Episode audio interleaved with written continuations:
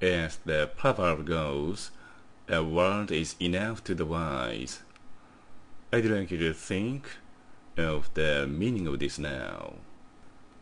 This surely means that a wise person needs only one word or one sentence to know the truth.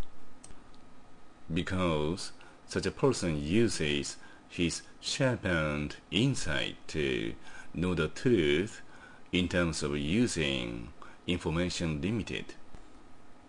Reversely speaking, those people who are unwise need a lot of pieces of information to know the truth.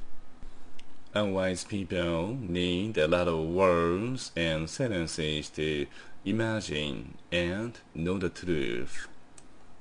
Unwise people do not know how to sharpen their insight.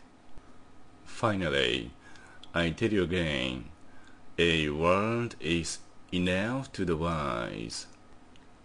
This surely proves that unwise people require a lot of words to know the truth. This surely means that unwise people have all the time the difficulty to know the truth. This is fate for unwise people in public.